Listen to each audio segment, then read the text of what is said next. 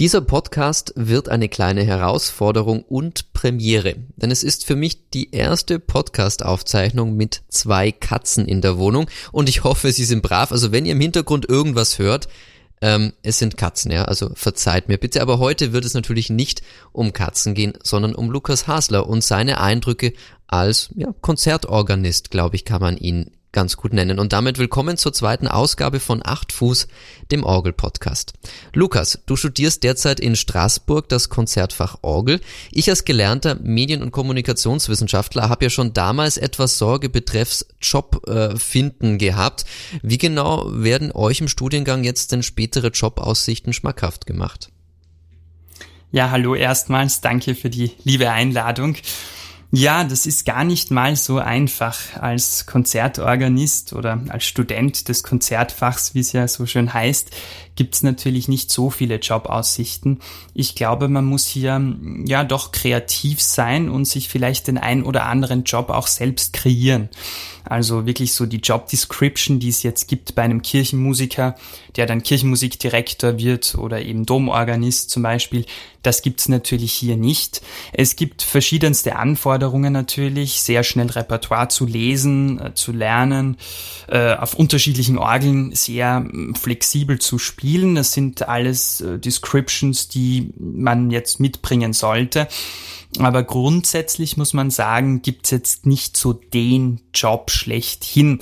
Als Konzertorganist wird man ja auch unterschiedlich angesehen. Das heißt, es kommt darauf an, ob ich jetzt Konzertorganist in den USA bin, hier in Europa, also in welcher in welchem Teil der Welt ich sozusagen jetzt tätig bin. Auch das kommt dazu. Das heißt, so einen wirklichen Lehrgang für was kann ich danach machen, gibt's eigentlich bei uns im Studium jetzt nicht. Was ist denn eigentlich so der Unterschied, weil du gerade gesagt hast, in den USA ist es anders als in Europa. Wie, wie genau unterscheiden sich jetzt die Länder speziell im Bereich Orgel und Konzerte? Naja gut, die Länder unterscheiden sich grundsätzlich mal in der Größe. Das heißt, äh, faktisch muss man sagen, gibt es einfach in den USA mehr Orgeln, mehr Konzertvenues, wenn man so will, und somit auch mehr Möglichkeiten, Konzerte zu spielen. Das zweite ist sicherlich auch die Bezahlung. Ähm, ich kann jetzt von Österreich, Deutschland sprechen. Hier ist die Bezahlung mäßig. Es gibt ein paar wirklich gute, sehr, sehr stattlich ausbezahlte, sage ich jetzt mal, Konzertveranstaltungen, Konzertreihen aber ähm, eher die kleineren Konzertreihen, wenn man in diesen spielt, in, teilweise Dorfkirchen oder kleineren Stadtkirchen, dann wird es schon wirklich schwierig, davon ja leben zu können. Und in den USA ist doch das Lohnniveau ein höheres und auch kleinere Kirchen und Pfarren können sich dann Organisten leisten, weil es auch hier mehr auf privater finanzieller Basis geregelt ist. Das heißt, ich kann hier ein Beispiel zum Beispiel geben äh, von äh, Chicago. Da war eine relativ kleine Pfarre und die hatte einen Pfarrbewohner, der total orgelaffin war, mittlerweile leider schon verstorben, aber der zahlte nicht nur die gesamte Orgel, sondern auch mehrmals im Jahr eine Orgelreihe, denn er war wirklich orgelfanatisch und äh, ja, wollte dieses Projekt einfach vorantreiben und deswegen konnte sich dann diese Pfarre wirklich die besten Organisten leisten und auch die teuersten. Und das oder dieses System haben wir hier natürlich in Europa nicht. Also ich glaube, das sind die wirklich beiden großen Unterschiede, dass in den USA es eher privat finanziert ist. Aber es birgt natürlich auch die Gefahr, dass wenn es privat finanziert ist, dann natürlich auch gar keinen Finanzier geben kann und damit Kirchen zusperren. Aber es ist ein sehr interessantes Bild, weil wie ist dein Eindruck jetzt hier zum Beispiel in Österreich? Ich lebe jetzt auch seit was, fast drei Jahren in Österreich. Sind die Gemeinden hier einigermaßen gut finanziert oder merkt man auch hier, dass langsam so das Geld etwas wegbricht, um gerade Orgel wirklich gut am Leben zu halten? Ich denke, dass die Gemeinden gut finanziert sind. Die Frage ist nur, wo liegt der Fokus? Also ist der Fokus jetzt wirklich auf Kirchenmusik, auf Konzerte? Ich kann das selber auch nachvollziehen und ähm, weil ich selber auch Kirchenmusiker, zumindest hobbymäßig jetzt bin.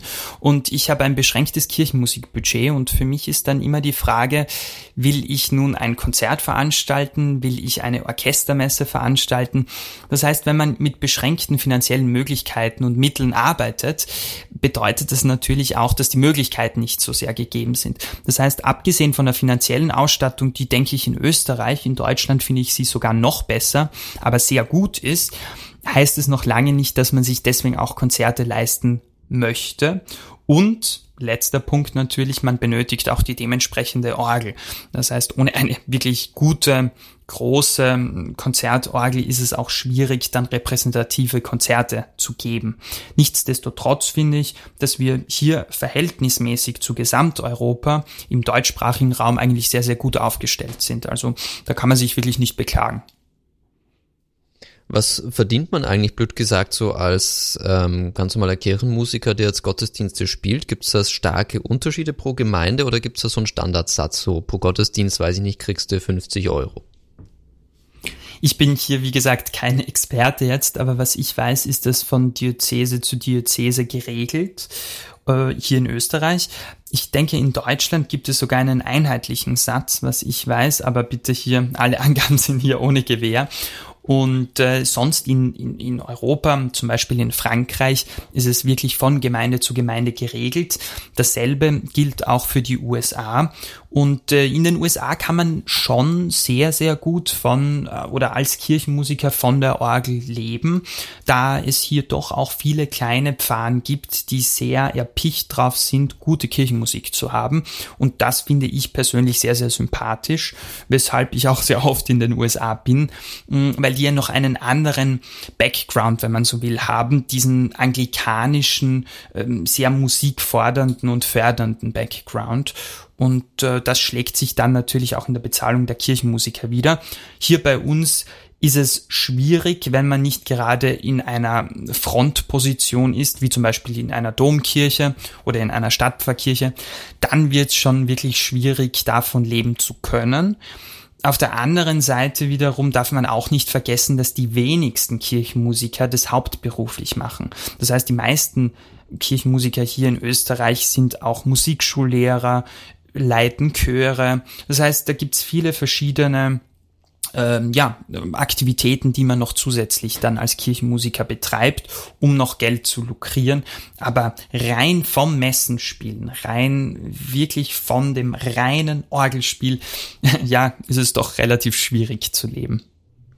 Kommen wir nochmal zurück zu deinem Studium. Wie kann ich mir denn so den Studienablauf jetzt zum Beispiel in Straßburg vorstellen? Ist es sehr viel Praxis üben oder geht's da wirklich sehr viel um Orgel und Musiktheorie, Orgelbau oder was genau sind so die, die Felder und vielleicht auch, ja, gibt es eine Art von, von Digitalisierung, die man vielleicht auch in diesem Studiengang mitnimmt? Weiß ich nicht, zum Beispiel, wie stelle ich Rechnungen oder wie mache ich meine Webseite als Konzertorganist oder ist das wirklich ganz klassisch nur Kirchenmusik? Es gibt ja insgesamt drei Bereiche, in die man studieren kann. Ich rede jetzt vom deutschen und österreichischen Raum, weil es in Frankreich nochmals anders ist. Ich ja eben aus Graz komme und somit auch von diesem Studium her ähm, die Richtung habe. Das bedeutet, das erste ist im Instrumental- und Gesangspädagogik, das heißt wirklich Pädagogik zu studieren mit Schwerpunkt Orgel. Das zweite ist Kirchenmusik zu studieren, katholisch oder evangelisch. Und der dritte Punkt oder das dritte Studium ist ein Orgelkonzertfach. Der Unterschied zwischen den dreien ist, äh, dass in Kirchenmusik viel mehr oder viel unterschiedlichere Themengebiete abgedeckt werden. Von der Chorleitung zum Orchester dirigieren, die Orgel, der gregorianische Choral, Kirchenmusik, Geschichte, und so weiter, natürlich auch Liturgik. Bei der Orgel im Konzertfach alleine wird hauptsächlich ein Augenmerk auf die Literatur gelegt. Das heißt einerseits schon Musikgeschichte, aber andererseits sehr stark auf das Üben, auf das Weiterkommen mit äh, der Literatur eben und äh, vor allem auch darauf, dass man sich relativ rasch auf neue Gegebenheiten bei der Orgel einstellen kann, weil wir wissen ja, jede Orgel ist ja anders zu behandeln, jede Orgel hat andere Parameter und aus diesem Grunde ist es wesentlich, dass man sich sehr flexibel und schnell auf eine Orgel einstellen kann, wenn man eben Konzerte spielt.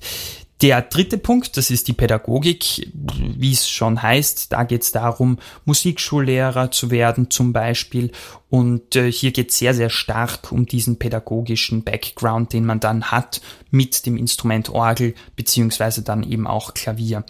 Und als Konzertorganist jetzt kann ich sagen, dass es eigentlich bei uns wenig ja, Hilfestellung jetzt diesbezüglich gibt. Man kann Kurse belegen zum Thema, mm, ja, also Public Relations, wenn man so will, oder zum Thema, wie mache ich jetzt eine Homepage, zum Thema Rechnungen ausstellen, wie du eben schon sagtest. Aber so wirklich ähm, dieses Mastermind, wenn man so will, dahinter, das kriegt man nicht mit. Äh, das muss man sich wirklich selber raufpacken. Ich bin mir auch nicht sicher, ob das überhaupt die Aufgabe der Universitäten ist. Ich denke, man sollte sich da eher auf den Hauptfokus konzentrieren. Das ist eben die Literatur, das ist das Literaturspiel und möglichst viel Input auch von den Universitätsprofessoren mitzunehmen. Aber auf der anderen Seite ist es dann auch wichtig, dass man sich selber äh, hinsetzt und auch wirklich daran arbeitet, sich eine Homepage zum Beispiel aufzubauen und sich auch vor allem ein Netzwerk aufzubauen. Du hast gerade sehr schon erwähnt, ähm, du lernst im Studiengang, wie du dich relativ schnell auf eine neue Orgel einstellst. Kannst du da so ein kurzes Checkup geben? Also wie gehst du vor, wenn du an einer neuen Orgel sitzt? Was sind so die, die Schritte, um eine Orgel schnell kennenzulernen? Gibt es da so eine Art Patentrezept oder Schema, nach dem man da vorgeht? ja, es wäre schön, wenn es sowas gäbe. Wir würden uns alle sehr, sehr viel Zeit ersparen. Denn äh, wenn man zum Beispiel ein Konzert spielt, dann denkt sich jeder, ach ja, der hat ja jetzt zwei Tage zum Üben Zeit. Nö, die Tatsache ist, wir haben gar nicht zum Üben Zeit, sondern wir müssen Klangfarben ausprobieren und irgendwie schnell mit der Orgel in Einklang kommen, um dann unser Programm einzuregistrieren. Natürlich gibt's diese Möglichkeiten. Jede Orgel, wie wir wissen, hat äh, ja die 8-Fuß-Prinzipalpyramide zum Beispiel, also 8 Fuß Prinzipal, 4 Fuß, 2 Fuß und so weiter. Also grundsätzlich haben Orgeln schon relativ ähnliche Klangfarben, aber nur weil auf der Disposition, das heißt auf dem Zettel dann steht irgendwie, die Orgel hat eine 8 Fuß Flöte, heißt das noch lange nicht, dass die 8 Fuß Flöte auch so klingt, wie ich sie denn gerne hätte. Das muss jetzt nicht unbedingt nur an der Epoche der Orgel liegen, sondern auch am Land, am Orgelbauer und so weiter. Äh, mit der Zeit, glaube ich, kriegt man ein gutes Gefühl, welcher Orgelbauer baut wie. Das hilft natürlich. Und auf der anderen Seite dann heißt es einfach Learning by Doing. Das heißt, man sitzt da und äh, probiert die einzelnen Klangfarben aus. Äh, das ist eine ziemlich banale Sache, aber das ist die einzige Möglichkeit, um dann wirklich die Klangfarben, die Gesamtpracht der Orgel hervorrufen zu können und auch auszuprobieren. Und äh, je mehr man Zeit natürlich dafür hat, desto besser wird dann das Konzert. Besonders lustig wird es ja dann, wenn die Orgel größer ist. Das heißt, so wie jetzt zum Beispiel im Stephansdom, wenn das jetzt eine Orgelanlage dann wird und man vorne mit der Chororgel spielen kann, nicht hinten mit der großen Orgel und dann wirklich so eine Art Dolby Surround Sound hat. Wenn das möglich ist, dann macht's richtig Spaß. Es braucht aber auch viel Zeit und ich denke, am Ende macht's die Erfahrung. Es gibt hier kein Patentrezept in dem Sinne.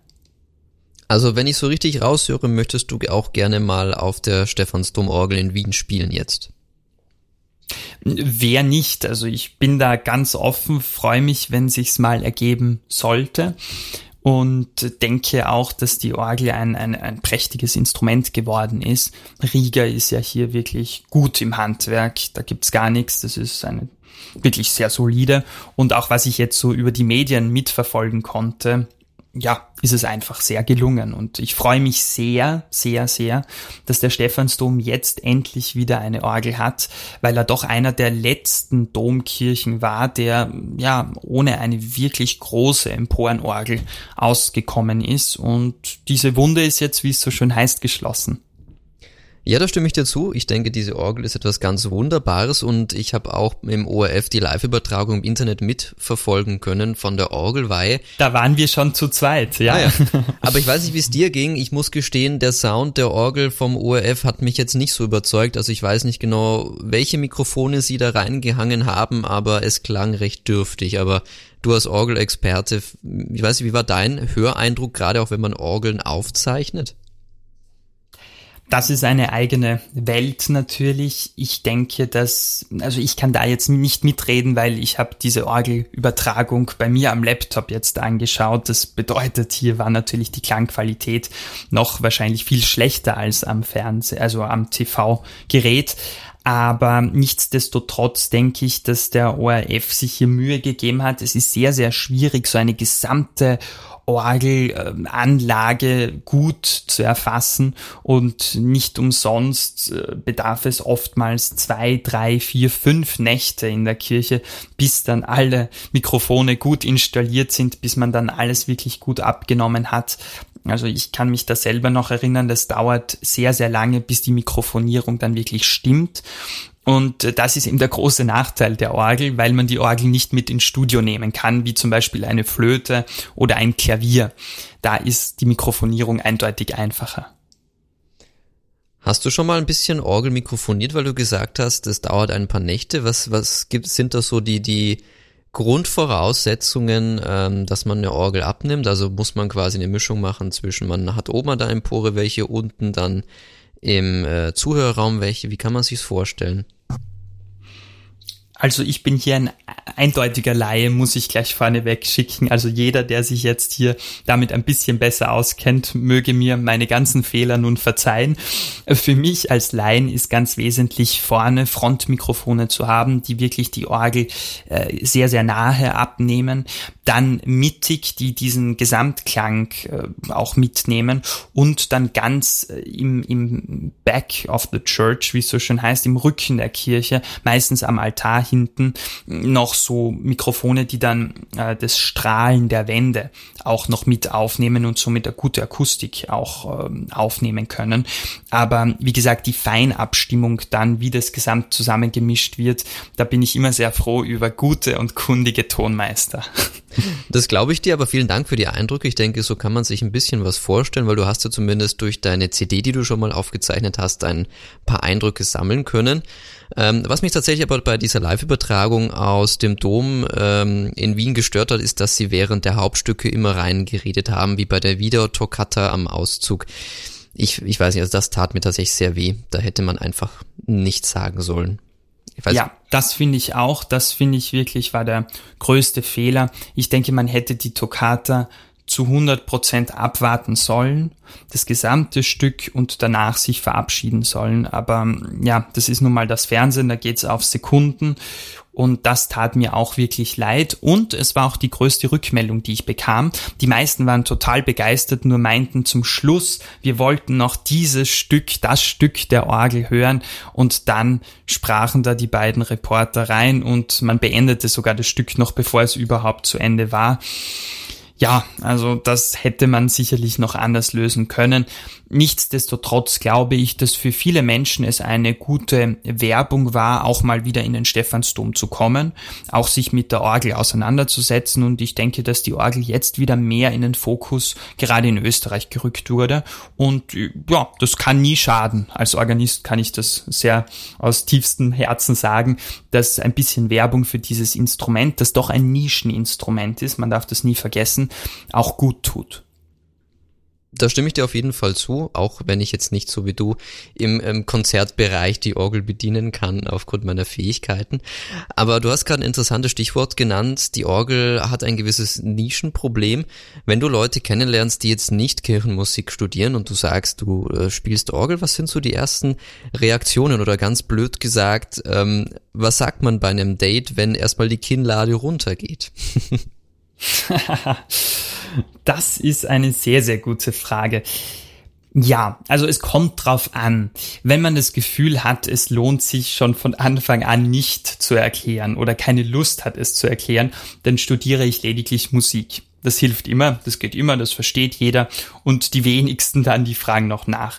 Aber meistens ist es doch so, dass man eben Orgel erklärt und lustigerweise sehr, sehr, sehr viele Menschen, auch junge Menschen, ja schon irgendwas von einer Orgel mal gehört haben, sogar manche eine Orgel wirklich gesehen haben, manche sogar bei einem Orgelkonzert waren, andere wiederum die Orgel aus der Kirche kennen und wieder andere aus den Medien. Die sagen dann, oh, ich habe mal eine Orgel auf Instagram gesehen oder als wir letztens in Paris waren, waren wir in der Notre Dame zum Beispiel oder wo auch immer in Saint-Sulpice und da sah ich hinten rauf und da war eine große Orgel, ein großes Instrument also ich finde, die Orgel hat auch eine Chance als Instrument und zwar, weil sie die größte Maschine der Welt, wenn man so will, ist, die größte spielbare Maschine.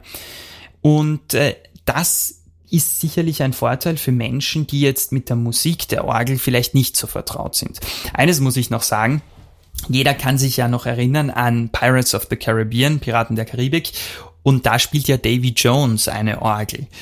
Aus diesem Grunde kannten auch viele diese oder diesen Ausschnitt und somit auch das Instrument. Also wenn man dann so ein bisschen nachfragt, dann wissen die meisten doch, was eine Orgel ist und man muss jetzt nicht alles von vorne erklären. Also ich habe bis jetzt immer nur gute Rückmeldungen bekommen, muss ich wirklich sagen. Also das heißt, die erste Frage ist, kannst du Fluch, auf, Fluch der Karibik auf der Orgel spielen? Das ist ein Klassiker, ja, oder Conquest of Paradise. Und da gibt's noch so ein paar andere Stücke, die natürlich gefragt werden. Und natürlich die Bach-Toccate, das ist ganz klar. Aber Vidor kommt auch hin und wieder vor. Das war eben auch der Grund, warum es auch schade war, dass der ORF die gesamte Toccata nicht in voller Länge gezeigt hat und vor allem, dass sie noch rein geredet haben. Äh, nichtsdestotrotz finde ich, dass die Orgel doch immer mehr in den Mainstream kommt. Vielleicht ist das jetzt nur meine persönliche Meinung. Auch ich lebe in einer Bubble wie jeder andere Mensch genauso. Hm, aber mir kommt irgendwie vor, die Orgel wird gesellschaftstauglicher und auch immer hipper, wenn wir das jetzt so modern formulieren wollen. Also ich, mir kommt eher vor, es geht bergauf, denn bergab, weil sich auch viele immer aufregen, ach, die Orgel bleibt immer weiter draußen aus dem gesellschaftlichen Diskurs. Hm, das würde ich jetzt nicht sagen. Mir kommt vor, es geht nach vorne. Woran machst du das genau fest? Also anders formuliert, hat die Orgel ein Nachwuchsproblem, so wie es manche immer äh, darstellen, oder taut da gerade was auf? Ich kann weder ein Nachwuchsproblem an der Orgel erkennen, noch kann ich erkennen, dass sie mm, ausgegrenzt wird jetzt. Abgesehen von den großen Konzertreihen natürlich, weil es klar ist, dass zum Beispiel die Salzburger Festspiele als Festival Klavierabende veranstalten, aber sicherlich keinen Orgelabend. Das müssen wir einfach zur Kenntnis nehmen liegt sicherlich auch an den unterschiedlichen Veranstaltungsorten. Manches Mal oder meistens gibt es einfach keine Orgel dort. Und es ist auch unhandlich. Auch Konzertveranstalter, wie zum Beispiel in der Berliner Philharmonie, im Wiener Musikverein, im Wiener Konzerthaus, die überlegen sich sehr genau, ob sie einen Orgelabend ansetzen, weil einfach weniger Menschen kommen. Das ist verständlich, das kann ich auch nachvollziehen. Nichtsdestotrotz merkt man jetzt zum Beispiel im Musikhaus in Linz als auch zum Beispiel, also im Brucknerhaus, als auch zum Beispiel äh, im Mozarteumssaal in Salzburg, kommen jetzt immer mehr Orgelreihen wieder zum Tragen. Also es gibt da schon irgendwie ein Aufblühen neuer Orgelreihen und ich mache das auch fest im persönlichen Gespräch mit Menschen. Und ich versuche doch in meinem Umfeld auch viele Nichtmusiker zu haben. Das heißt auch ein bisschen über den Tellerrand zu schauen, wie es so schön heißt, nicht in der eigenen Suppe immer zu schwimmen da kommt mir schon vor, dass die Orgel ein immer, wie soll man sagen, ähm, ja interessanteres Instrument wird für Menschen, die vermeintlich auch mit der Kirche oder mit der Musik jetzt nicht so viel am Hut haben. Vielleicht noch ein, ein kurzer Exkurs zu meinem Opa zum Beispiel. Der kann mit Orgelmusik relativ wenig anfangen, aber ich versuche immer bei Orgelkonzerten, wenn ich an der Orgelempore spiele, diese zu filmen und äh, sozusagen mein Spiel dann nach unten übertragen zu lassen. Und äh, mein Opa, der war vollkommen von den Socken, weil der dachte sich, ach, das wird jetzt irgendwie, ja, Orgelmusik, okay. Aber für ihn war einfach dieser technische Aspekt so interessant. Da kamen Registerzüge raus und mit den Füßen wird gespielt und mit den Händen und es gibt unterschiedliche Manuale. Das heißt, diese Aktivität im Orgelspiel finde ich einfach einen großen Vorteil gegenüber anderen Instrumenten, weil es auch Menschen ansprechen kann, die vermeintlich mit der Musik nicht so viel zu tun haben, aber dieses Instrument einfach faszinierend finden und diesen Spielprozess, den ein Spieler durchläuft, großartig finden. Und ich finde, das sollte man auch weiter forcieren, eben zum Beispiel mit Videoübertragungen, um Menschen, die vielleicht ja, am ersten Blick jetzt nicht so viel mit dem Instrument am Hut haben, doch zu motivieren, auch mal ins Konzert zu gehen. Ja, eine Orgel ist sehr imposant und natürlich das Spielen eines ähm, Organisten wirkt ein bisschen wie Tanzen, wenn man so möchte. Und ähm, ich denke, dass natürlich eine gute Chance hat, wenn man das ein bisschen visualisiert und runterholt in die Gemeinde. Deswegen finde ich es ganz wunderbar, dass der Stephansdom den Spieltisch mitten unter den Leuten auch jetzt platzieren kann mit der digitalen Technik. Ähm, aber gehen wir mal ganz zurück an den Anfang. Ich weiß nicht genau, wie du zur Orgel gekommen bist. Wenn ich mich an die ersten Erlebnisse mit der Orgel erinnere, dann ist es einmal als ganz kleines Kind im, äh, in der Stadtpfarrkirche in Kaufbeuren, da war mir der Auszug zu laut und ich habe geweint. Und ich glaube, zehn Jahre später wollte ich dann immer die Bach-Toccata spielen, die alle immer so gerne äh, hören und kennen natürlich. Und so bin ich in die Orgel so ein bisschen reingerutscht. Ich weiß, wie war das bei dir? Ach, das ist doch interessant. Ja, ja. So hat jeder seine eigene Geschichte. Bei mir gibt es so eine Art Integrationsstory dazu. Ich zog ha, im Alter von sechs, sieben Jahren in ein neues, kleines Dorf mitten in den Alpen in der Steiermark. Und da war dann die Frage, gehst du zum Fußballverein, gehst du zur Fischereigemeinschaft oder gehst du ministrieren, also wirst Messdiener. Und da mein ja, Sitznachbar damals in der Grundschule auch Ministrant war, ging ich also ministrieren. Und so lernte ich die Orgel dann kennen. Das war ein sehr imposantes, ein sehr imposanter Eindruck es dauerte dann nicht lange, dann hatte mich dann der Pfarrer gefragt, ob ich nicht Interesse hätte daran, dieses Instrument mal auszuprobieren. Ich spielte damals schon Klavier. Das heißt, es war so ein organischer Übergang zur Orgel und ja, ich blieb dann einfach bei diesem Instrument hängen. Es ist ja toll, eben aufgrund der Klangfarben, im Gegensatz zum Klavier. Ich weiß, jetzt werden mich viele Pianisten vielleicht nicht mehr so mögen, aber im Gegensatz zum Klavier hat die Orgel einfach ein riesiges Klangspektrum. Äh, ich kann von wirklich Piano Pianissimo bis hin zu Forte Fortissimo ein Brausen äh, spielen. Da gibt es so viele verschiedene Möglichkeiten, die man hier ausnutzen kann und es ist eine große Maschine und nicht umsonst sagt der Mozart, die Orgel ist die Königin der Instrumente. Das stimmt einfach und deswegen war für mich dann nach einiger Zeit klar, nachdem ich dann auch schon Messen gespielt habe in unserer Kirche, ja, dass die Orgel mein Instrument ist und dass ich das auch professioneller, also mit dem Vorbereitungslehrgang und später dann eben im Studium, ja, weitermachen möchte. Wie oft bist du in Versuchung, dass du äh, Pleno Organo einfach spielst?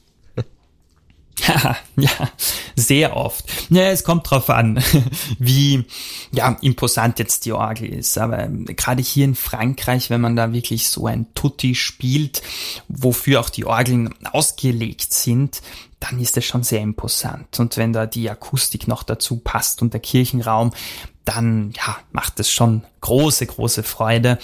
Aber wenn ich persönlich jetzt privat zu Hause übe, dann ist es meistens eine 8-Fuß-Flöte und hin und wieder noch eine 4-Fuß-Flöte oder noch ein Zweifuß dazu, also sehr, sehr reduziert einfach, dass man sich aufs Wesentliche konzentrieren kann und auch das Wesentliche hört. Aber ist es dann auch ein größerer Adrenalinkick für dich, wenn du äh, Tutti spielst, als wenn du jetzt leise spielst, oder macht das für dich inzwischen keinen Unterschied mehr? Hm, hm, sowohl als auch müsste ich hier antworten. Ja, es macht einen Unterschied. Natürlich gibt's dir einen Adrenalinkick natürlich ähm, ja, pusht es dich und ich finde, du kannst auch leichter diesen Flow-Zustand erreichen, von dem jeder spricht und den gibt's natürlich auch. Gerade bei Konzerten ist es sehr, sehr wichtig, dass man innerhalb kürzester Zeit in diesen Flow reinkommt, um dann wunderbar zu musizieren und dann das wirklich fließen zu lassen. Ähm, sowohl als auch, als auch muss ich sagen, nur Tutti zu spielen überdeckt auch sehr oft vieles und ich denke, dass ein differenziertes Spiel immer gut ist, aber ich würde jetzt lügen, wenn ich nicht sage, wenn ich einmal an einer neuen Orgel zum Beispiel bin, dass man natürlich gerade am Anfang des Tutti das wirkliche Organo Pleno auch ausprobieren möchte und das mache ich auch. Also ich denke, bei mir hat noch nie jemand gesagt nach einem Konzert, ach, der liebe Lukas Hasler, der spielt hauptsächlich Piano. Das glaube ich eher nicht ja, also ich versuche doch die Orgel auch in all ihren Klangfarben zu präsentieren und da gehört am Anfang als auch am Ende zumindest ein ordentliches Organopleno dazu. Da stimme ich dir auf jeden Fall zu. Wir haben jetzt gerade über die Anfänge gesprochen, wie du zur Orgel gekommen bist und jetzt inzwischen studierst du Kirchenmusik.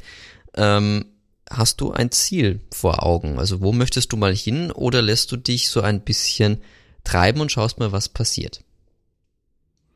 Ich muss dafür ausholen und zwar zum Beginn meines Studiums. Ich habe zum Studieren begonnen, das war ja vor einigen Jahren mittlerweile schon und das war in Graz. Und ich dachte mir dann, hm, irgendwie ein Vortragsabend pro Semester ist einfach zu wenig. Und somit dachte ich mir dann, wie kann man das ändern? Und das kann man nur dahingehend ändern, indem man Konzertveranstalter anschreibt, proaktiv also ist und auch dementsprechende Absagen bekommt, aber doch hin und wieder auch dann die ein oder andere Zusage. Nachdem ich das dann gemacht habe, spielte ich im Jahr dann gerade am Anfang vielleicht vier, fünf, sechs Konzerte und es half mir sehr, einfach da in diesen Rhythmus reinzukommen. Man darf nicht vergessen, Orgelspielen hat nicht nur was mit geistiger Konzentration zu tun, sondern auch mit körperlicher Fitness.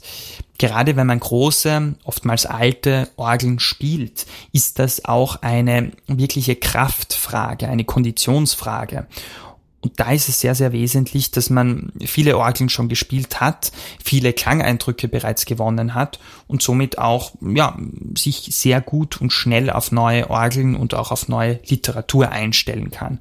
Das bedeutet, als ich begonnen habe, war noch nicht klar, in welche Richtung es bei mir gehen würde. Also ich bin jetzt nicht, ja, habe nicht zu studieren begonnen und hatte dann diesen Masterplan. Ich will jetzt dort und dort und dort hin. Das war also nicht der Fall. Und nach einiger Zeit dachte ich mir dann, naja, es entwickelt sich, es entwickelt sich. Und ja, es waren dann 10, es waren 20, es waren 30 Konzerte im Jahr.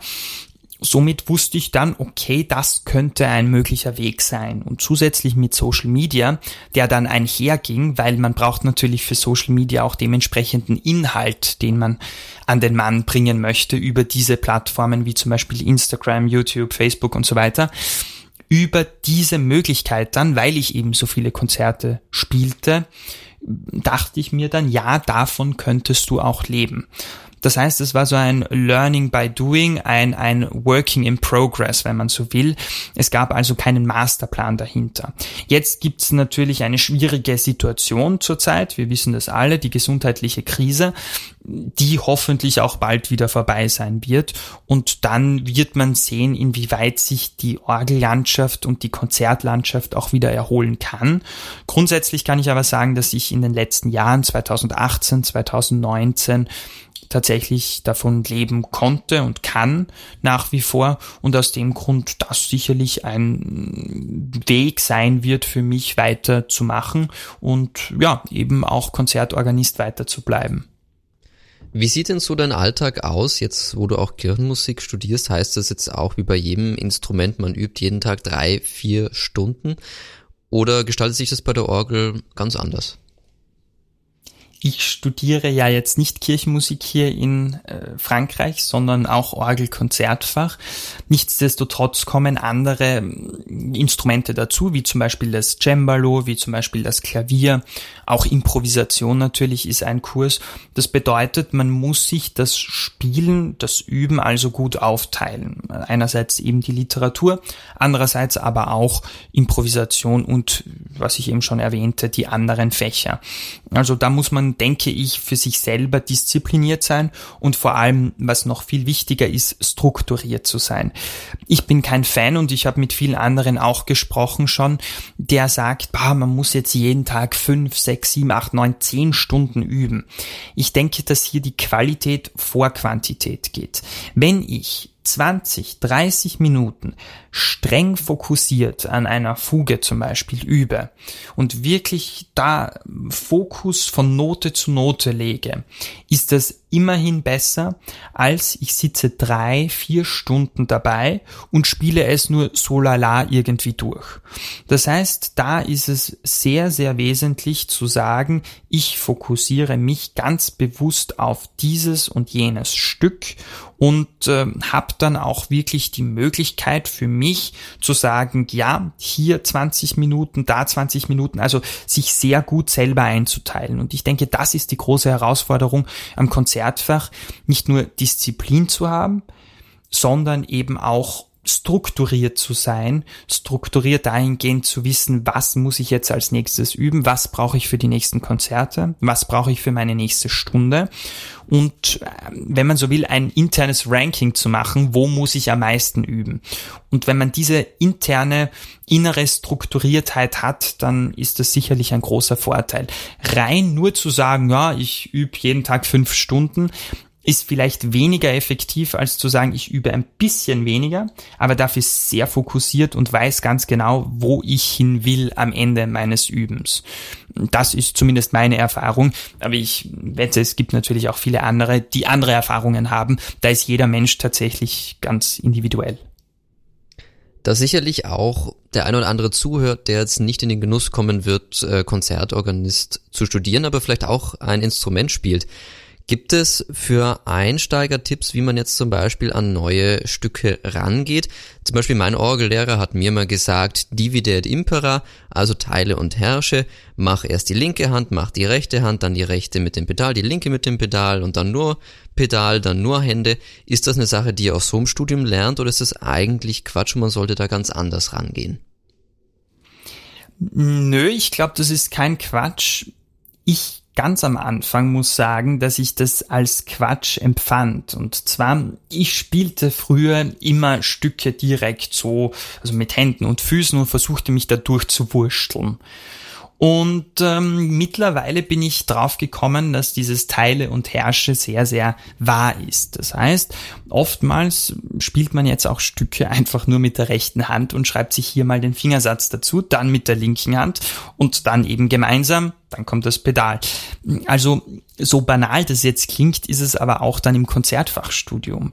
Natürlich auf einem wahrscheinlich dann anderen Niveau, aber egal wo man jetzt steht, ob man Konzertfächler ist, wie man so schön sagt, oder ob man jetzt Anfänger ist in einem Instrument, man muss zu Beginn sich vielleicht einmal mit dem Stück an sich auseinandersetzen. Das heißt, aus welcher Epoche kommt's? Wer ist der Komponist? Ich merke ganz oft, dass viele Menschen ja Sachen spielen und überhaupt keine Ahnung haben, woher kommt es? Ja, was war die Intention des Komponisten? Also sich überhaupt nicht damit beschäftigen. Ich denke, wenn man eine Klangvorstellung schon zuvor hat, dann macht es viel mehr Freude, auch ein neues Stück zu beginnen.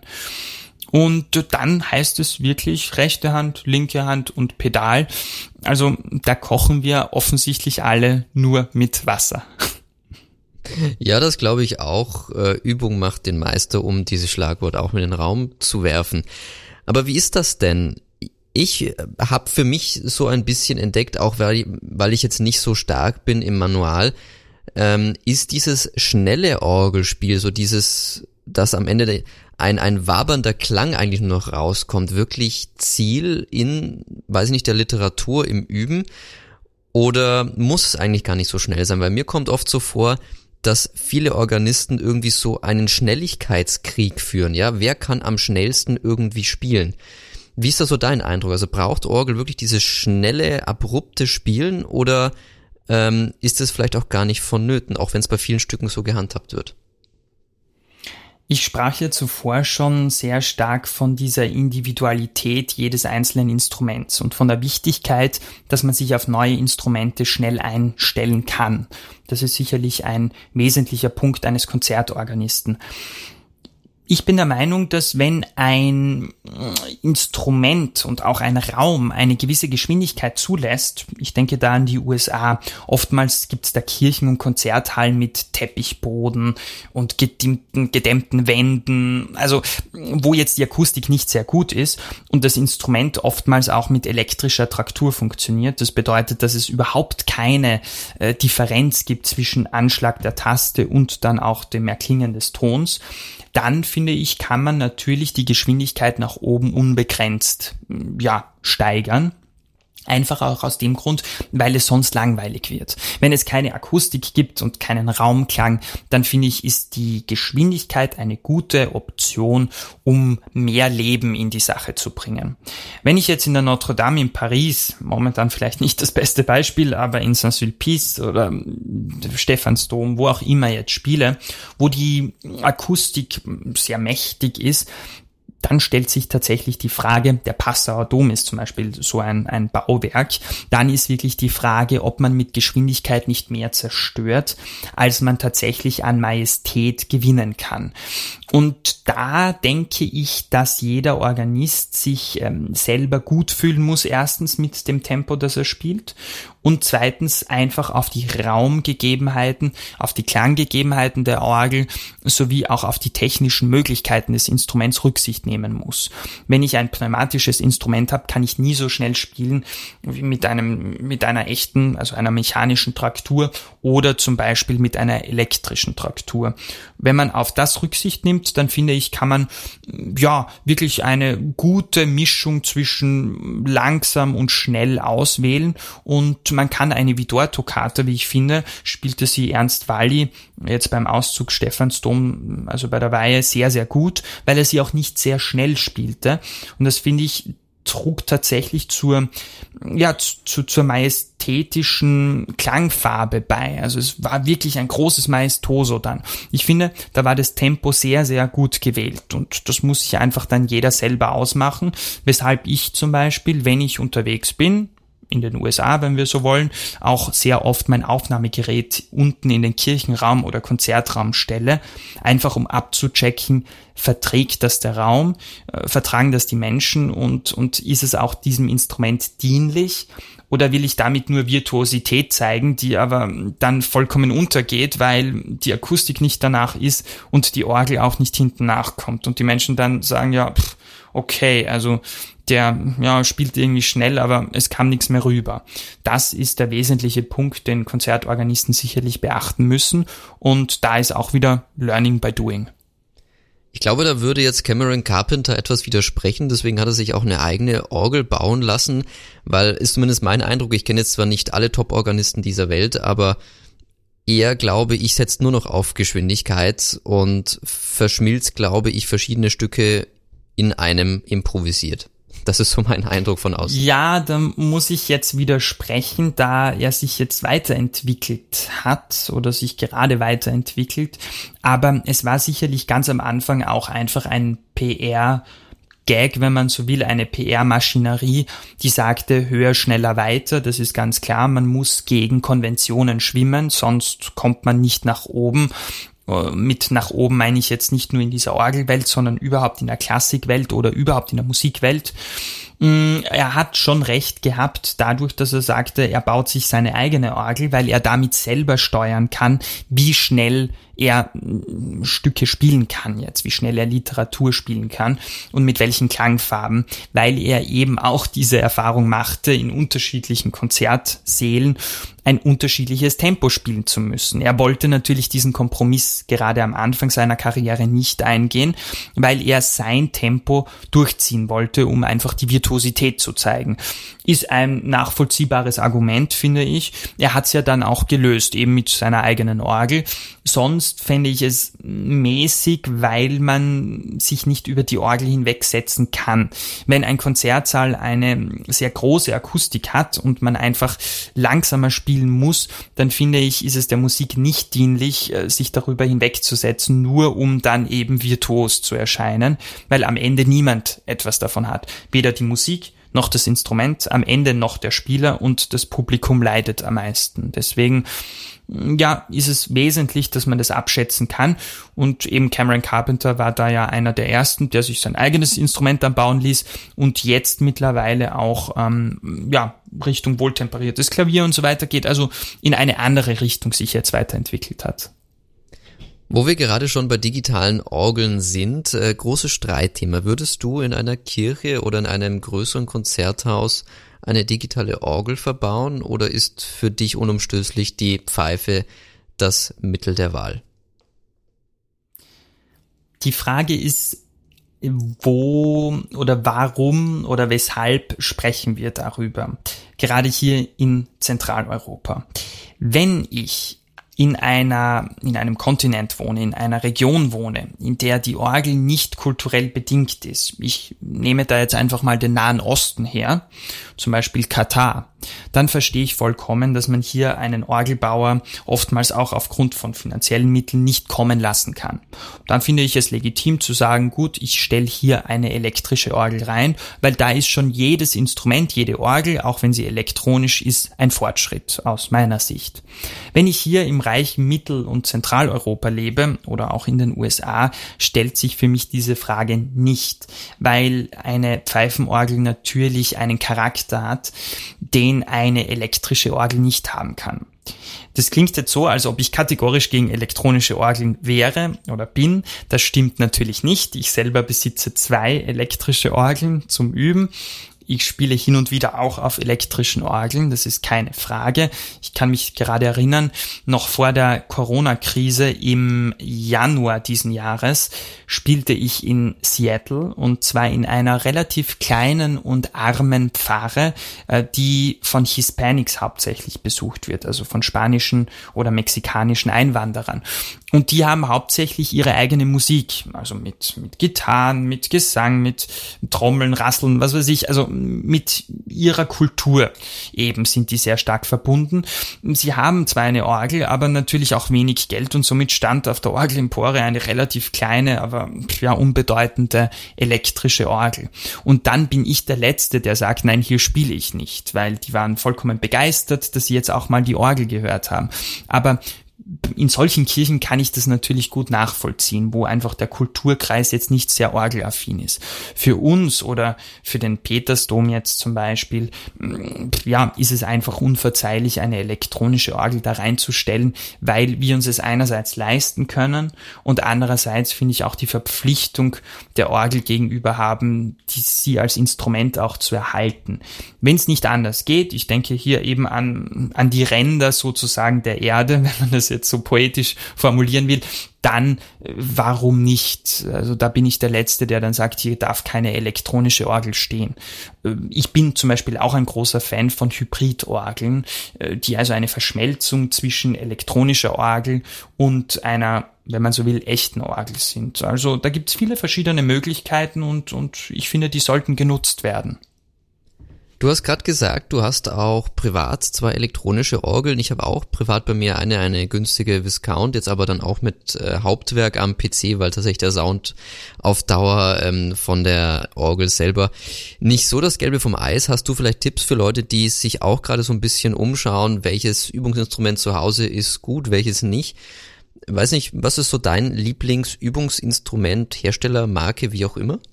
Das ist wirklich schwierig zu beantworten, weil die Frage ist, was will ich damit erreichen? Wenn ich jetzt ein Hobbyspieler bin, der einfach den Orgelsound sehr, sehr schätzt und zu Hause eine kleine Kathedrale erzeugen will und ja, der einfach da Orgel fasziniert ist, dann ist sicherlich eine Hauptwerkorgel das Beste, das Nonplusultra, weil der Sound sehr gut ist, weil es sehr, sehr nahe an der Realität ist und am Ende macht's einfach Spaß und Freude, das muss man sagen. Ich persönlich habe keine Hauptwerkorgel und zwar aus einem ganz, ganz bestimmten Grund. Ich kenne mich sehr, sehr gut und weiß, wenn ich eine Hauptwerkorgel zu Hause hätte, würde ich den ganzen Tag nur mehr herumspielen. Das heißt, ich würde nicht mehr üben, sondern ich würde mir denken, ach na, heute spielen wir in Saint-Sulpice und morgen spielen wir in Moskau auf der großen Sauerorgel und übermorgen spielen wir, keine Ahnung, in Chicago. Das heißt, ich versuche mit dieser E-Orgel, ich habe eine Johannusorgel, Swelink-Reihe, die, glaube ich, wird gar nicht mehr produziert, eine zweimanualige und dann habe ich noch eine zweimanualige Viscount äh, bei meinen Eltern zu Hause stehen. Da bin ich aus dem Grund zufrieden, weil es bei mir wirklich nur um das Üben geht, um den reinen Übecharakter, Noten zu lernen, zu spielen. Da geht's mir primär nicht um den Sound, sondern tatsächlich um das Gefühl, dass ich einfach spielen kann und, und die Finger eben in Übung bleiben.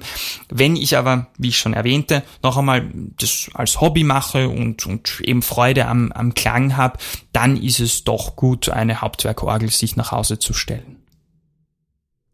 Kommen wir wieder weg von den digitalen Sphären hin zu deiner ersten richtigen Orgelaufnahme in der Heilandskirche in Graz. Du hast ja deine CD veröffentlicht, die findet man auch auf Spotify, wenn man nach Lukas Hasler sucht.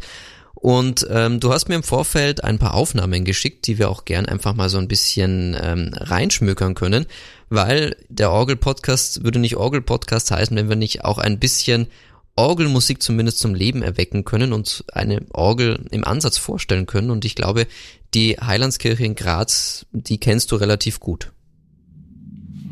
Ja, die Heilandskirche in Graz, die kenne ich sehr gut, weil die Heilandskirche gleich meine Nachbarkirche ist. Ich konnte da viel üben. 2017 kam da eine neue Orgel und zwar von Eule in diese Kirche, die auf drei Manualen aufgeteilt ist, hat so eine Art Prinzip der deutschen Romantik. Das heißt, man kann Liszt äh, oder Schubert, äh, Schumann, pardon, sehr, sehr gut drauf spielen und Brahms zum Beispiel, also Mendelssohn, das funktioniert wunderbar. Schöne 8 Fuß Streicher, sehr streichend.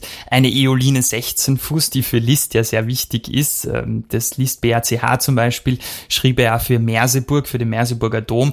Und da gibt's eben diese berühmte Eoline 16 Fuß. Liszt schreibt das so in die, in die Partitur. Und aus diesem Grunde war für mich klar, ja, auf dieser Orgel möchte ich gerne meine erste CD aufnehmen. Und das war auch dankenswerterweise kein Problem. Und ich konnte sie dann letzten Sommer eben in der Heilandskirche mit viel Unterstützung auch von tollen Menschen, die zum Beispiel den Ton dann eben abgemischt haben und die Mikrofonierung gemacht haben, dann auch aufnehmen. Und das waren doch spannende zwei Nächte, in denen wir dann die gesamte CD aufgenommen haben. Was ist denn, also die Violine 16 Fuß habe ich jetzt schon rausgehört, das stelle ich mir jetzt gerade so vor, es würde so ein bisschen wie eine Bratsche klingen, aber das ist jetzt nur meine laienhafte Interpretation von äh, deinen Worten. Ähm, was ist denn neben dem das Besondere an dieser Orgel? Also welche Klangfarben haben dich da besonders begeistert?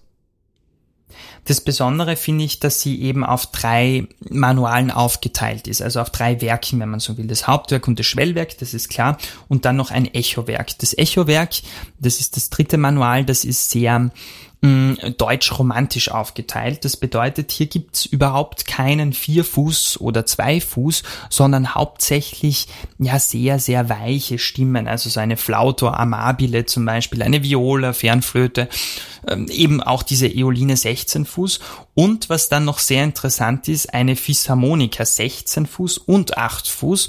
Das ist aus dem Grund interessant, weil es ganz wenige Orgeln gibt, die eine echte Philharmonika, die sogar noch schwellbar ist, in ihrer Orgel enthalten. Der letzte Coup dieser gesamten Orgel ist, dass sie sogar MIDI äh, mit MIDI betrieben werden kann. Das heißt, man kann zusätzlich auch noch den PC anstecken. Also sie bietet unglaublich viele Möglichkeiten und man kann sie, wenn man so will, äh, sie auch als eine Art Hybridorgel bezeichnen. Ich persönlich habe aber jetzt für die Aufnahme lediglich die echte Orgel verwendet. Ist es denn eine mechanische, eine pneumatische oder eine elektronische Orgel? Na, es ist eine mechanische Tontraktur mit einer elektrischen Registratur. Das heißt, die mm, elektrischen Registerzüge gibt's, weil es natürlich auch einen Setzer gibt.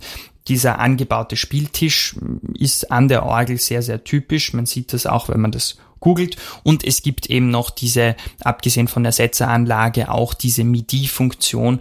Das heißt, man fühlt sich ein bisschen wie in einem Cockpit, weil man hier nicht nur PC, also Registrierungen zum Beispiel am PC vorher vornehmen kann und dann via USB-Stick auch einspielen kann, sondern weil ganze Klangfarben auch vom PC an die Orgel transportiert werden können mit wirklich guten Boxen.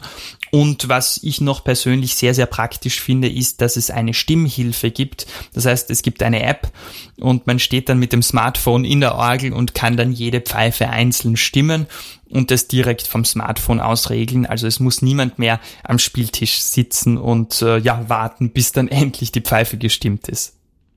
Okay, also das hätte ich jetzt nicht erwartet, dass die Orgel quasi ein äh, WLAN aufbaut und man dann via Smartphone das Ganze äh, stimmen kann. Ähm, von dem her äh, an alle Hacker da draußen, geht doch mal in die Heilandskirche in Graz und schaut mal, ob die IT-Security entsprechend vorhanden ist. Die Organisten freuen sich über jede verstimmte Pfeife, habe ich gerade so rausgehört. Ja, natürlich. Scherz beiseite. Ähm, Du hast mir deine CD im Vorfeld geschickt. Wollen wir denn in irgendeines der Stücke mal reinhören, wo du mir ein bisschen was zu den Klangfarben sagen kannst? Fällt dir spontan eine Liednummer ein? Dann kann ich die jetzt ja mal live on tape mit reinnehmen, wenn du magst. Ich würde vorschlagen, wir spielen die Fuge in G-Moll ab, Bachwerke Verzeichnis 542. Da versuchte ich tatsächlich diese Fuge romantisch aufzubauen. Das ist die Nummer 8 auf der CD. Ja. Und fing mit einer ganz leisen Flöte an, also ganz romantisch, und gehe dann immer weiter und weiter und weiter mit jedem Themeneinsatz in eine stärkere äh, Stimmung und versuche dann wirklich vom Pianissimo Richtung Forte Fortissimo zu gehen und am Ende gibt's dann eben dieses richtige Tutti. Okay, dann spiele ich einfach mal das Stück an und spring vielleicht ein ganz klein wenig durch. Und ähm, du kannst gerne etwas dazu sagen. So, schauen wir mal, ob das funktioniert.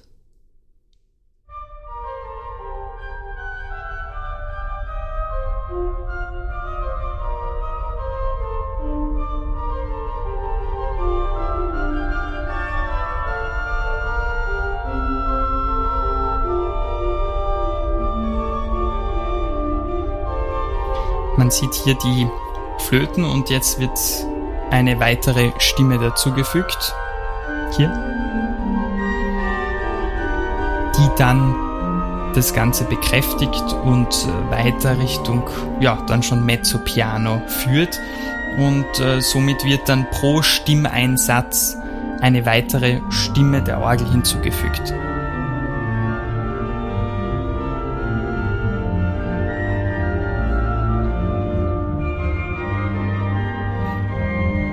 Hier sieht man es, hört man es besser gesagt auch wieder, dass schon zwei Füße ein bisschen äh, rein registriert sind und jetzt kommt dann die erste Zunge im Pedal.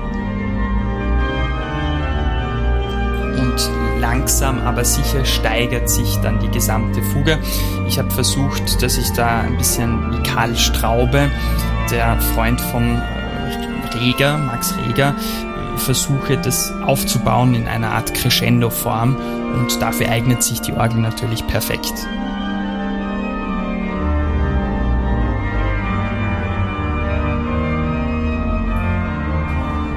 Genau, im Pedal kommen jetzt dann schon die ersten Zungen zum Einsatz, also die Tuba respektive dann auch die Posaune. Und da merkt man dann schon, dass es voller wird und ja, sich von Takt zu Takt dann steigert.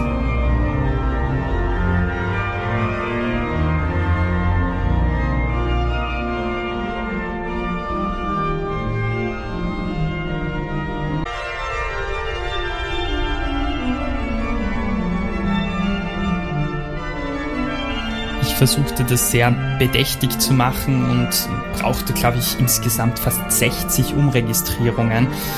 Also wirklich fast jeder Takt wurde da umregistriert, um langsam stufenlos dann wirklich von der Achtfußflöte zum Tutti zu kommen. Hier hört man das jetzt auch wieder.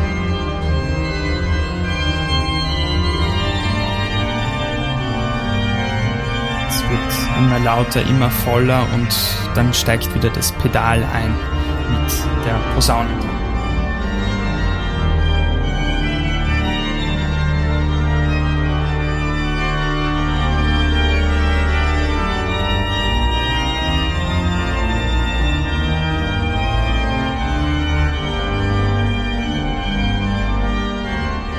Die Mixtur, die kommt noch. Aber die Orgel ist an sich, wie man merkt, sehr, sehr obertonreich und finde ich auch sehr, sehr ja, praktisch gerade für Französische, äh, pardon, nicht für französische, sondern für deutsche Musik. Und hier hört man jetzt, kommt die Mixtur dazu.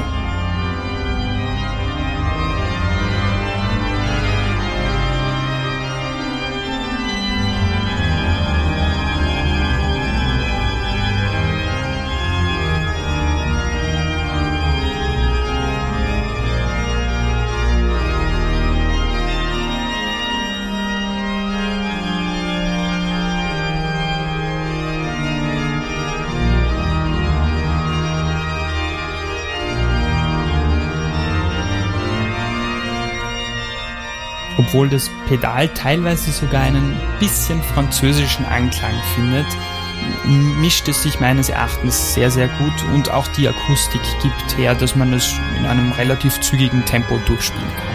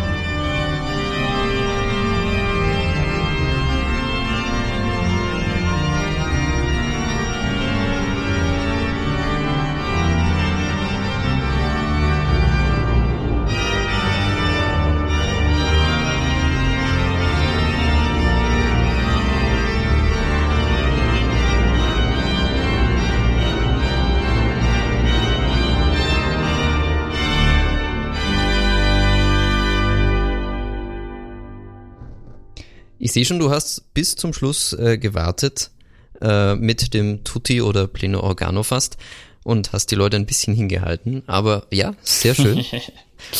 ja, ich versuchte wirklich von Piano bis zum Tutti dann durchzugehen. Und das ist bei dieser Länge dieses Stücks natürlich gar nicht so einfach, wenn man nicht jetzt 200 Register hat. Das glaube ich. Aber am Ende, was ist das? Waren das sehr tiefe Trompeten oder was ist das genau im Pedal gewesen? Ich war mir jetzt nicht ganz sicher in der Aufnahme. Am Ende war das die 16 Fuß Posaune. Ah, okay, ja, die hat etwas äh, durchaus Durchschlagskraft. Hört euch gerne die CD an. Du bist zu finden auf Spotify und startest es, glaube ich, auch langsam wieder ein neues Album, wenn ich das richtig gesehen habe. Oder ist das was anderes als Projekt?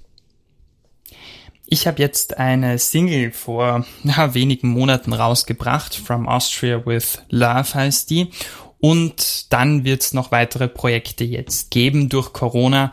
Momentan etwas gebremst. Manche kleinere Videos werden jetzt auch auf YouTube dann wieder zu sehen sein. Also man versucht jetzt wieder so ein bisschen in die Normalität zu kommen.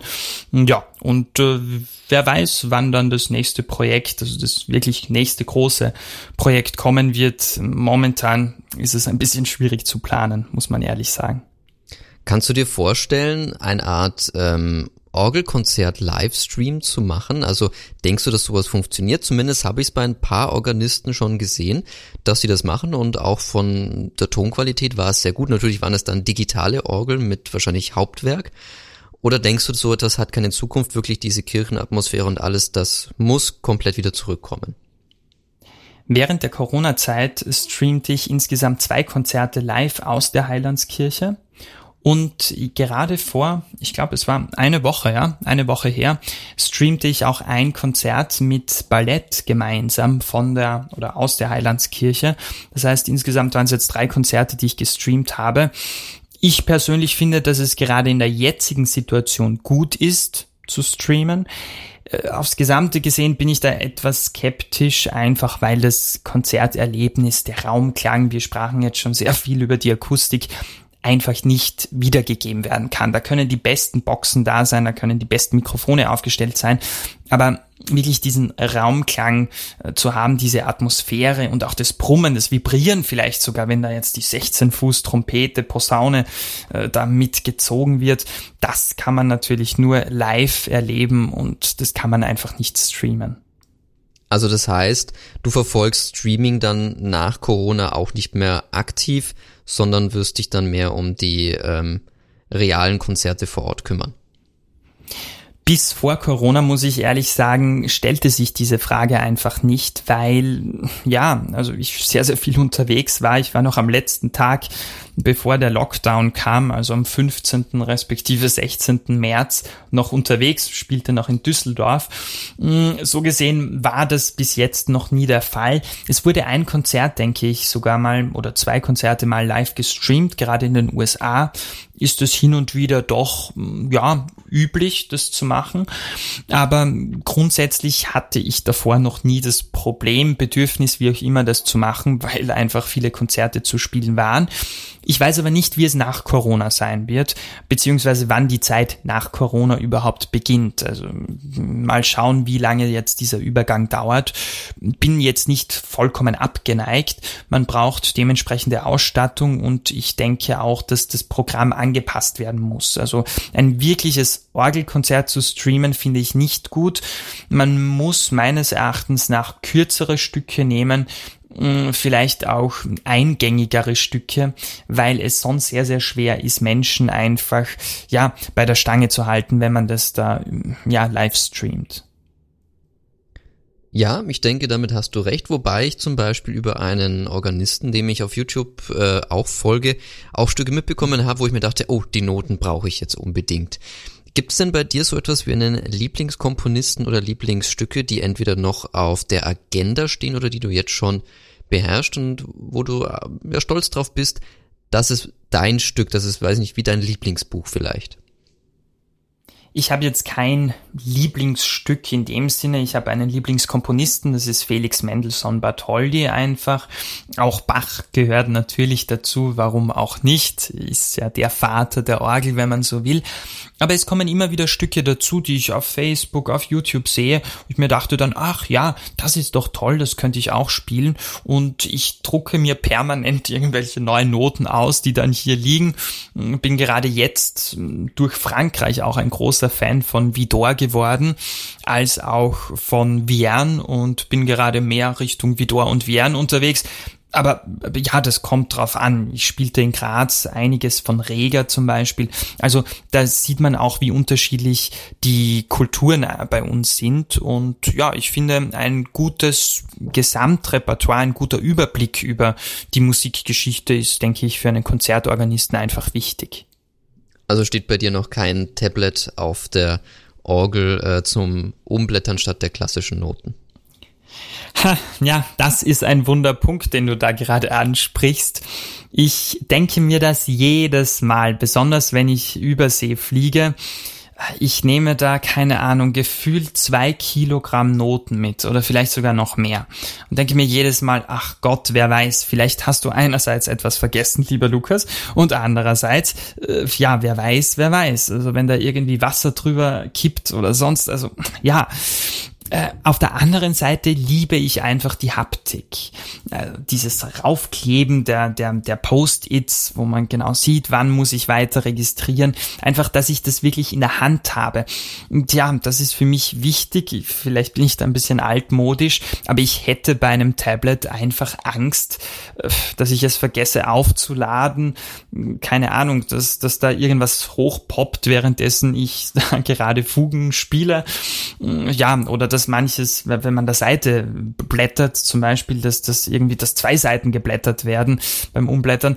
Also, weiß ich nicht, da bin ich momentan noch nicht so weit, aber ich sehe es immer öfters, ja, dass die meisten jetzt schon vom Tablet spielen und dass dieses Ausdrucken, dieses altmodische, das ich hier habe, ja, nicht mehr so en vogue ist. Ja, also ich beobachte es auch immer mehr und fand es ganz lustig. Im Stephansdom kam es ja auch zum Einsatz. Wobei eine Sache ist mir aufgefallen, äh, Orgelnoten als PDF kaufen zu können, danach suche ich immer vergeblich. Ja, das hast du, da hast du wirklich recht. Das ist schwierig. Es gibt schon einige Seiten, wo man das auch erwerben kann käuflich.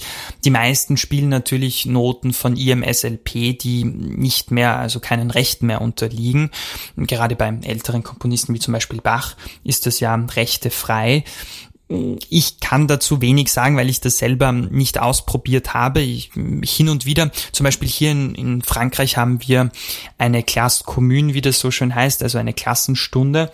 Und da sitzen wir alle auch mit unseren Tablets hier. Also dafür nutze ich mein Tablet, um einfach Partituren anzusehen und, und mitzuverfolgen. Das ist ganz klar. Aber für mich selber, ich finde, ich muss da wirklich Fingersatz auf Papier schreiben und dann habe ich das auch abgespeichert und dann kann ich das ablegen und für das nächste Konzert in zwei, drei Monaten kann ich dann diese Partitur wieder hernehmen und sehe dann auch meinen Fingersatz und also habe das wirklich haptisch in den Händen. Das ist für mich einfach ein gutes Gefühl.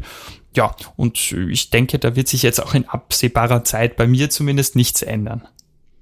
Ja, stimme ich dir zu, ähm, kann ich nachvollziehen, etwas Haptik braucht man, aber es ist natürlich umständlich. Kommen wir zum Schluss noch zu einem Thema, was ich sehr faszinierend finde. Du hast auf Instagram knapp 22.000 Follower. Es mag es etwas neckisch klingen, aber wie schafft man es, ohne Schminktipps ähm, 22.000 Follower auf Instagram zu sammeln als Konzertorganist? Das musst du mir jetzt erklären. Was machst du? Ja, das ist eine gute Frage. Ich, ich glaube, ich sollte auch Schminktipps geben. Vielleicht wird es dann besser und werden es dann noch mehr. Nein, wie ich am Anfang schon sagte, geht es darum, einfach Inhalt zu haben. Auf Neudeutsch heißt das ja so schön Content Producing. Und das kann man nur dann erreichen, wenn man unterwegs ist. Und dadurch, dass ich viele Konzerte gespielt habe vor Corona, teilweise 20, 30, 40, 50 im Jahr, war es einfach, ja, gut, weil ich dann dementsprechend die Menschen auch mitnehmen konnte.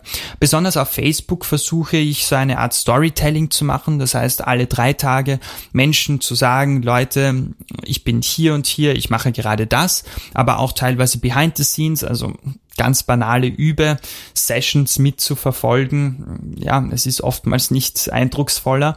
Und auf der anderen Seite dann auch Menschen mitzunehmen, zum Beispiel nach New York, Fifth Avenue, St. Thomas Church. Das ist, sind sehr eindrückliche Bilder dann und um, offensichtlich kommt das bei Menschen dann gut an. Und aus diesem Grunde hat sich das dann so weiterentwickelt. Ich war schon am Anfang seit 2011, denke ich, auf Facebook und von dort entwickelte sich es dann jetzt weiter auch zusätzlich zu Instagram. Klingt sehr spannend, aber dadurch, dass du viel rumkommst, kann ich mir vorstellen, dass diese Eindrücke natürlich auch sehr ziehen werden. Und ja, ein, ein gewisser Teil von mir beneidet dich natürlich, dass du in Amerika oder in der Welt die äh, schönen und großen Orgeln teils spielen kannst. Ähm, ich glaube, ich habe in Hauptwerk die Salisbury Orgel. Ich bin mir jetzt nicht ganz sicher, aber es ist natürlich nicht das gleiche. obwohl man kann bei Hauptwerk wirklich viel machen und ich bin ein großer Hauptwerk-Fan. Also wenn wir uns mal persönlich kennenlernen, dann bitte gerne mal auch auf deiner Hauptwerkorgel zu spielen. Das wäre super. Du bist jederzeit herzlich nach Linz eingeladen, wobei ich muss dir dich gleich vorwarnen, du wirst die Hauptwerkorgel Salisbury bei mir nur mit einem zweimanualigen ähm, wie heißt äh, Viscount spielen können, da ich tatsächlich Doppelbelegungen gemacht habe, aufgrund dessen, dass ich nur zwei Manuale habe zu Hause. Ähm, aber ja, es, es geht. Also ich mag Not eh macht erfinderisch. ja. Ich mag eh gern Tutti spielen, von dem her ist mir das egal. Super.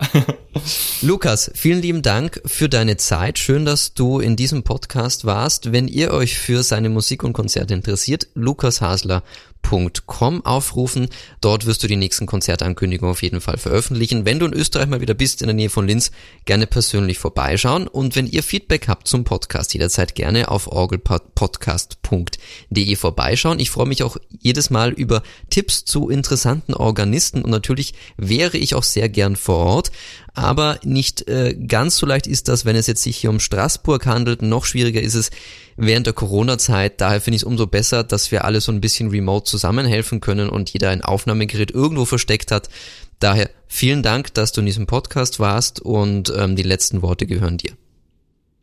Vielen herzlichen Dank nochmals, Benjamin, für diese tolle Idee des Podcasts. Ich finde, das hat die Orgelwelt wirklich gebraucht. Ich habe das öfter schon gesucht auf Spotify, fand es nie und war dann vollkommen, wie es so schön heißt, geflasht, dass ich dich dann auf Instagram entdeckt habe und dann somit auch auf Spotify und äh, fühle mich sehr geehrt, dass ich jetzt hier der zweite Gast sein durfte.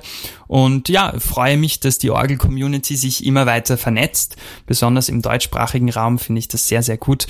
Ja, herzlichen Dank nochmals für die Einladung und alles Gute euch allen. Bleibt gesund.